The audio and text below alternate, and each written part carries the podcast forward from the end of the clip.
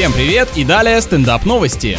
В Таиланде из-за наводнений затопило одну из прибрежных закусочных, но хозяйка не свернула бизнес, а просто сменила концепцию. Теперь это водный ресторан. Очень удобно, зато пожарная охрана точно теперь не докопается. И гости, которые особенно боятся возгораний, могут чувствовать себя в таком месте в полной безопасности. Кафе пользуется популярностью. Клиенты вдоволь веселятся, спасая еду от волн, которые создают проезжающие мимо лодки. Как я понимаю, с мытьем посуды в заведении дела тоже обстоят проще простого. Засохнуть тарелки точно не успевают.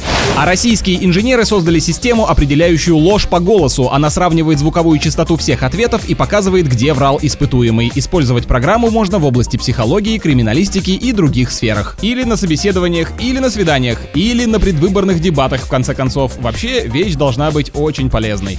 С вами был Андрей Фролов. Больше новостей на energyfm.ru.